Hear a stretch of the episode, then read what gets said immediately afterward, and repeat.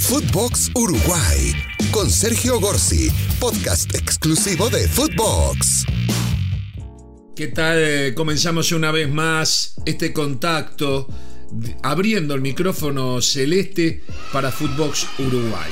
El gusto de siempre de estar eh, para hablar de los temas que importan del fútbol uruguayo y vaya si será importante lo que va a suceder en esta jornada de sábado cuando se juegue a la misma hora, 5 de la tarde hora uruguaya, la última fecha del campeonato clausura.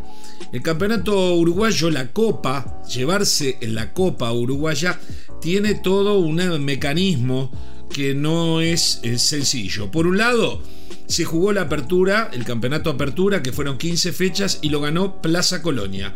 Plaza Colonia está esperando lo que suceda ahora con el clausura. Plaza Colonia perdió pie y no compite por el clausura porque si lo hubiese ganado se quedaba con la Copa Uruguaya sin necesidad de finales. Pero Plaza Colonia quedó relegado y está a la espera. ¿A la espera de qué? De que se defina quién sale campeón de clausura.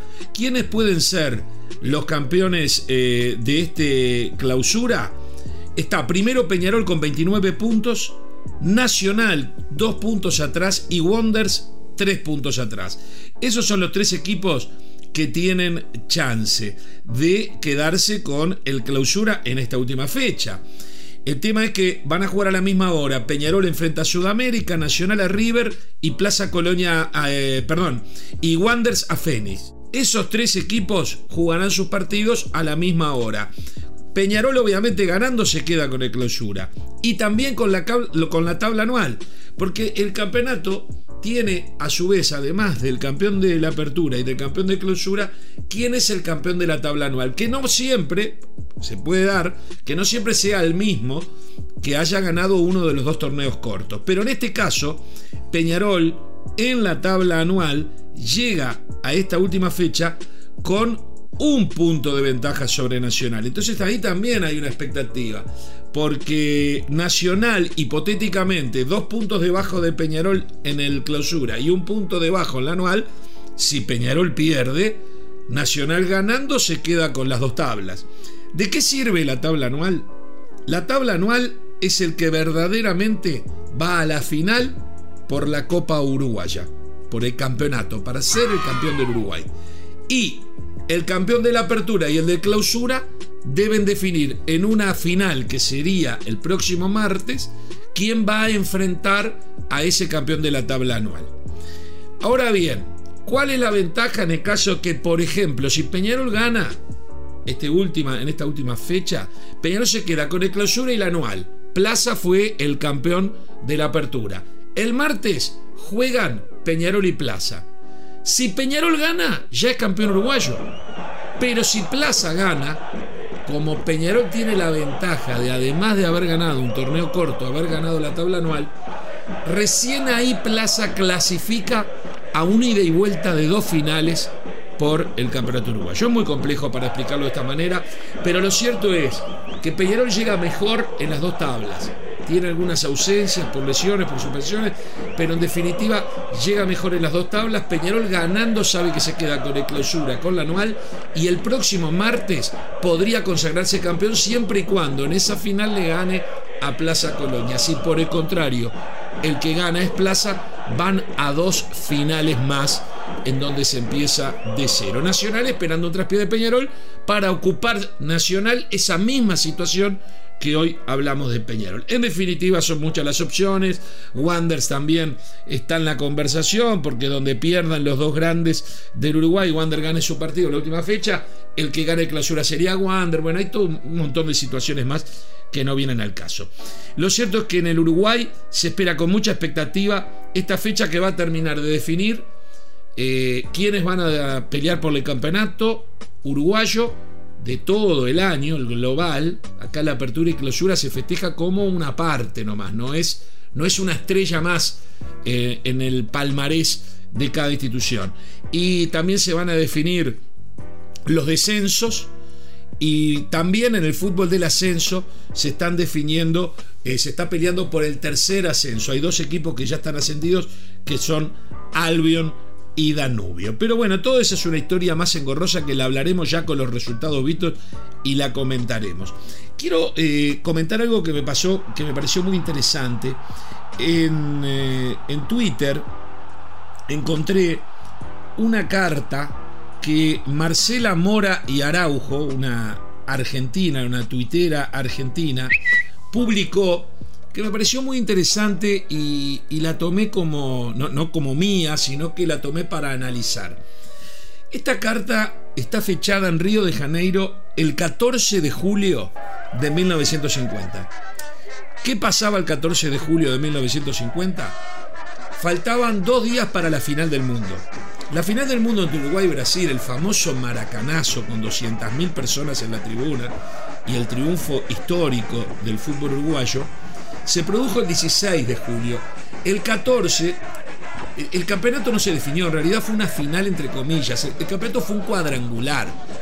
El cuadrangular final lo jugaron Uruguay, Brasil, España y Suecia. En la primera fecha, Brasil le ganó 7 a 1 a Suecia, mientras Uruguay le ganaba, mm, eh, empataba, perdón, con España 2 a 2. En la segunda fecha, ya Brasil con un punto arriba, Brasil, que le había hecho 7 goles a Suecia, le hizo 6 a España. Mientras que Uruguay ganaba agónicamente contra Suecia 3 a 2. Eso llevó a que en la última fecha Brasil llegara con 4 puntos, recordemos que en aquella época era 2 puntos la victoria no 3, llegara un punto arriba al último partido que de hecho era una final. Pero el empate le servía a Brasil. Brasil venía de hacer 13 goles en dos partidos, hacerle 6 y 7 a sus rivales, a Suecia y a España, mientras que Uruguay apenas había empatado de atrás con uno y ganado de atrás con el otro por un gol. Entonces era, sonaba como favorito más allá de que Uruguay ya tenía en su camiseta tres estrellas mundiales, fruto de los triunfos olímpicos de 1924 y 28 y de la primera Copa del Mundo que se jugó en 1930. Pero en ese momento Brasil parecía que llegaba mejor, con 200.000 personas en Maracaná. Esta carta es fantástica porque esta argentina publicó una carta de su abuelo, cuyo nombre era Juan, que describía a su papá, o sea, a su hijo, al padre de esta señora, de nombre Manolo. Manolo tenía 13, 14 años y su papá era periodista argentino que fue a cubrir el Mundial. Argentina no fue a ese Mundial. Pero él estaba allí trabajando y le escribió a su hijo esta carta que se publicó en estas horas en Twitter. Mi querido Manolo, no te imaginas el baile que le dio Brasil a España, no te imaginas tampoco cómo jugaron de bien estos brasileños. Hacía rato, mucho rato, que no veía un juego tan extraordinario, tan lindo. Y qué goles, viejo, qué golazos. El sexto que marcó Cicinio fue una obra de arte. Recibió la pelota y la hizo saltar varias veces sobre el empeine. El hispano que tenía enfrente se quedó mirándolo como diciendo, ¿este negro se habrá vuelto loco? ¿Qué será que está queriendo hacer? y cuando se resolvió a irse al encuentro, Cicinio, un crack de marca mayor, colocó la pelota en un ángulo. Acabábamos de ver goles estupendos, hermosos, y este era el sexto, es decir, que nada influía para el resultado final, y sin embargo, el estadio reventó en una aclamación de alegría y de admiración ante este golazo de Cicinio.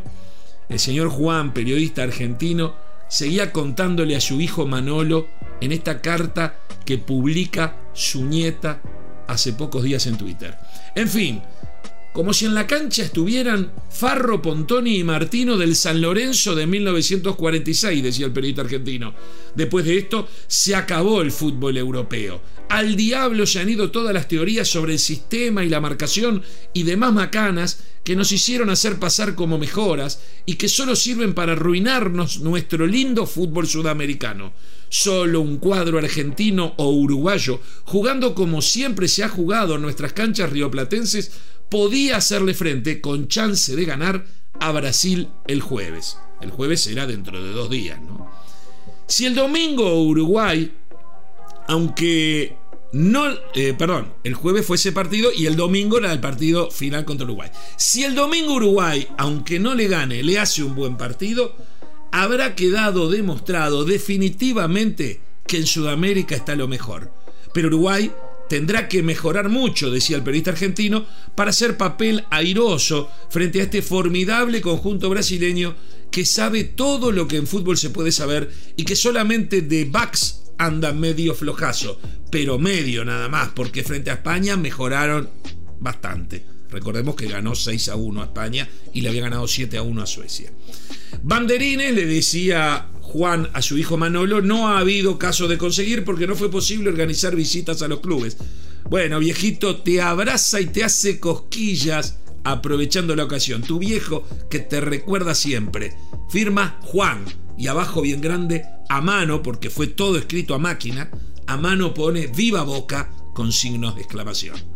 Esta carta me parece fantástica, me parece un hallazgo tremendo de esta eh, señora argentina que publica en Twitter la foto de lo que su abuelo le había escrito a su padre dos días antes de lo que luego sería el gran maracanazo con la victoria de Uruguay por 2 a 1.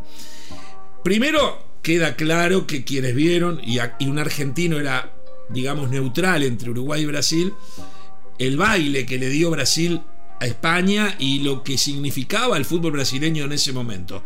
Después, esa vieja lucha con el fútbol europeo, que a raíz del dominio que ejercía el fútbol uruguayo y argentino a nivel eh, mundial y el ascenso del fútbol brasileño en lo que se llamaba el fútbol arte, se contraponía con el esfuerzo físico, la marca, los sistemas eh, que querían imponer los europeos para neutralizar a los sudamericanos. Ante estos triunfos de Brasil por 6 y 7 goles y que la final era contra Uruguay, este argentino feliz decía se terminó el fútbol europeo al diablo, se han ido todas las teorías sobre el sistema y la marcación y demás macana que nos hicieron, nos quieren hacer pasar como mejoras, que solo sirven para arruinarnos nuestro lindo fútbol sudamericano. Y después, separando ya dentro del fútbol sudamericano a Brasil del resto, pone solo un cuadro argentino-uruguayo, jugando como siempre se ha jugado en cancha rioplatense, podía hacerle frente ese día con chance de ganar, ese día de los seis goles. Es decir, por un lado estaba la escuela del fútbol sudamericano, que no era tan vistosa, eh, perdón, la, escuela del fútbol rioplatense, o sea, uruguayo y argentino, que no era tan vistosa como la del brasileño, pero que claramente eh, tenía todos los secretos del fútbol y el dominio como alumnos aventajados del fútbol inglés y escocés que llegó a, a fines del siglo XIX y principios del siglo XX a estas tierras, y en donde se tenían una fe total, este periodista argentino, para decirle, somos los únicos que le podemos ganar a este Brasil fantástico. Claro, Argentina no estaba en el Mundial, el que estaba en Uruguay, decía que Uruguay debería mejorar porque no venía bien, había empatado 2 a 2 y ganado apenas 3 a 2 contra quienes habían comido 6 y 7 goles con Brasil. Y bueno, él igual decía que solo un cuadro uruguayo o argentino le podía hacer frente a Brasil y fue tal cual. Fue premonitorio, porque Uruguay terminaría ganando la final 2 a 1 y de atrás. Brasil ganaba 1 a 0 al comienzo del segundo tiempo y faltando 15 minutos empató Uruguay y faltando 11 consiguió el tanto de la victoria porque el empate le daba la copa a Brasil. Pero esa será otra historia. Yo quería recoger esto que fue publicado hace pocas horas en Twitter por una argentina Marcela Mora y Araujo, nieta de un periodista llamado Juan, hija de Manolo, que con 13, 14 años recibía esta carta desde la Copa del Mundo. Para los uruguayos es realmente una joya poder eh, leer esta carta. Lo hice en mis programas de radio, de televisión, en mis redes sociales, y me parecía muy importante compartirlo acá en Footbox, porque hay que entender cómo se vivían las cosas en otras épocas y cómo en el fondo las polémicas, los debates se siguen reiterando en el tiempo, porque seguimos discutiendo sobre cuál es la verdadera escuela del fútbol sudamericano, cómo hay que jugarlo a los europeos, y en el caso de los rioplatenses, cómo tenemos que jugarlo a los brasileños, y en el caso de los brasileños, qué les pasa que de repente tienen todo ganado y cuando creen que ya está, son capaces de perder con Uruguay en 1950 ante 200.000 personas, comerse 7 goles contra Alemania en el Mundial organizado por ellos en 2014 o perder la final de América con Argentina en este 2021. Esto no quita nada de todo lo que ha conseguido. Soy malo, me agarro con las derrotas brasileñas. Vaya si Brasil, con cinco títulos mundiales y un montón de triunfos más, tiene historias lindas para contar. Pero en definitiva de esto se trata el fútbol. Y entre vecinos, entre uruguayos, argentinos, brasileños, entendemos el fútbol de una manera en donde la rivalidad está ante todo. Donde la gastada, la tomada de pelo, el querer ganarnos siempre en estos clásicos es muy importante. Pero en el fondo, y en especial entre los rioplatenses, la imagen que uno ve de Messi con Suárez es tal cual. Y ojo, la imagen que uno ve de Messi, Suárez y Neymar tampoco se puede negar. Esa amistad en la cancha, esa amistad en la vida entre uruguayos, argentinos y brasileños, pero que también nos lleva a escribir páginas de gloria y batallas inolvidables en la historia de nuestro fútbol. Señoras y señores, espero que hayan disfrutado de este momento con el micrófono celeste. Ya la próxima les contaré cómo viene la mano en el campeonato uruguayo, si ya hay candidatos, si ya están definidos los finalistas, quién quedó en el camino, si Nacional puede seguir por el tricampeonato, si Peñarol va eh, por esa lucha, si habrá algún clásico o se va directo a competir contra Plaza Colonia, quiénes suben, quiénes bajan, quiénes van a las copas internacionales. Todo eso queda para nuestro próximo contacto. Hasta la próxima. Footbox Uruguay Sergio Gorsi, podcast exclusivo de Footbox.